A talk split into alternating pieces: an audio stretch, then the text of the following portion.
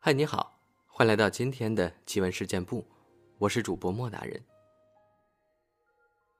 本节目内容纯属虚构，故事效果不足为信，也请各位朋友千万不要模仿。今天这期节目呢，我们来分享一些网友他们身边的故事。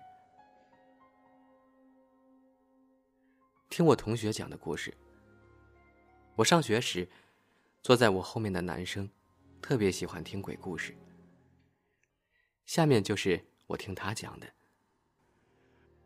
姑且叫他小 A 吧。他说他以前家住平房的时候，也是那种很多家住的那种大院子。院子中有一个傻子，叫傻二。平时总是乐呵呵的。虽说头脑有问题，但大家都挺喜欢他的。有那么一年。傻二不慎掉到附近的河里，淹死了。就在傻二去世一个多月后的一天中午，小 A 的妈妈和同院的大婶一起洗菜。小 A 妈妈猛一抬头，就看到傻二从大门口走进来。小 A 妈也没反应过来，就冲着傻二问：“二子，大中午的跑哪儿去了？怎么才回家？”刚喊完，就被一块洗菜的大婶打了一下。小声说：“瞎说什么呢？傻二早死了。”小 A 妈这才反应过来。她再抬头看门外时，什么也没有了，只是大门是开着的。说一个我爸爸的亲身经历，发生在一九九六年。还是要从头说起。九四年的时候，我奶奶家隔壁住着一对年轻的夫妇。他们有两个孩子，女儿和儿子。男主人特别懒，是全村有名的懒。夫妻俩三天两头的吵架。但是那年快过年的时候，这个男主人不知为什么，突然变得勤快起来，上山砍柴。女人想，毕竟是自己的老公，这么勤快，就煎了两个鸡蛋给他吃。但是不巧的是，他儿子在外面玩，摔了一跤，头上破了一个洞，流了好多血。那时候他们的生活条件不是很好，结果女主人把老公碗里的鸡蛋都给儿子吃了。弄好以后，儿子女儿跟妈妈一起出去了，接着。可怕的事情发生了。男主人好像发疯了一样，把碗摔碎了，跑到楼上喝了农药。刚好女儿回来看到的，但是没有阻拦，跑过来告诉妈妈了。等回来一看，人已经没了。前后不到两分钟，男主人就这样死了。时隔两年，因为我奶奶生病的缘故，要有人陪着。那年夏天，在门口放了张床。有一天晚上，我爸搓麻将去了，晚上没有人值班。我去叫我爸回家，我爸要我妈妈去值班。我们去了，但是睡到十二点钟还是睡不着，就去叫我爸爸回来。我和我妈妈就回家睡觉了。我爸一点钟回到家里，刚躺下。就听见隔壁有男人说话的声音。农村里嘛，寡妇偷汉子肯定是不好的。爸爸跑到楼上去听，一听不对劲儿，听出正是喝了农药死去的那个男人的声音。我爸爸赶紧下来，坐在灯光下，还听到那人下楼梯的声音，但没有开门的声音。在我爸面前坐了一会儿。在祠堂里走了三圈，叹了三声气，走了。我们那边死人是放在祠堂里面的。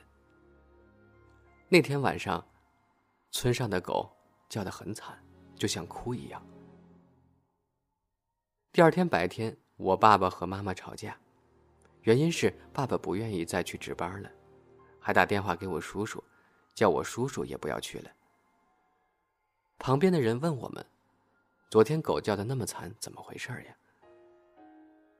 到后面我们才知道，那个寡妇自老公死掉后，从来没梦到过老公的，但就在那天晚上，她梦到了，梦到她老公回来拿衣服穿。有经验的人告诉寡妇，拿个弹棉花的坛子，到他坟前去弹一下，再烧衣服给他，这样就好了。之后，那个男人再也没有回来过。我还在读初中的时候，我们学校里流传过这样一件事儿：我们县城里面有一座人民医院，里面有个太平间。晚上，县城里面灯火通明。虽然是小县城，但是外来人口很多，晚上拉黄包车生意很好的。有一天晚上，街上面阴风阵阵。黄包车黄某想早点回家睡觉了。这时候来了一个女的，要去人民医院，价格十块，是很不错的生意啊。一路上，黄某就问他：“这么晚了，到人民医院干什么？”医院此刻都下班了。他不说话，神情呆呆的。到了目的地，那女的给了他一百块钱。黄某因为没有零钱，就找了他五十。当然是那个女的提出的。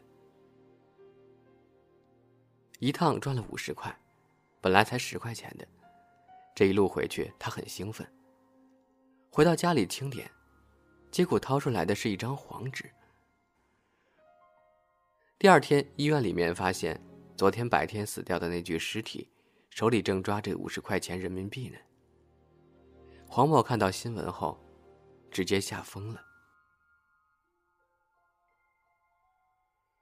那还是我妈下放时候的事儿呢，我听她说的，她也是听说的，说是一天很多人在田里干农活，有个生了小孩没多久的农妇不放心小孩，要回家看看。过了好长时间，她回来了，脸色很不好。也不跟大家说笑了。别人问话，他也不答。这时候，有个老人偷偷的跟大伙说：“他其实已经死了。你们不信，就等晚上回家吃饭的时候看看。他过不了门槛儿。小时候待过乡下的都知道，每家每户的进门口都有一道三十厘米左右的门槛儿。大家都不相信呀。”可到了晚上，别人都进屋吃饭了，就只有他，在门口转来转去，就是进不来，还一直哭。后来才知道，他果真是回去看小孩的时候，和婆婆吵架，自杀了。我听说过，刚死的人并不知道自己已经死了。首先我要说的是。我说的全是真的。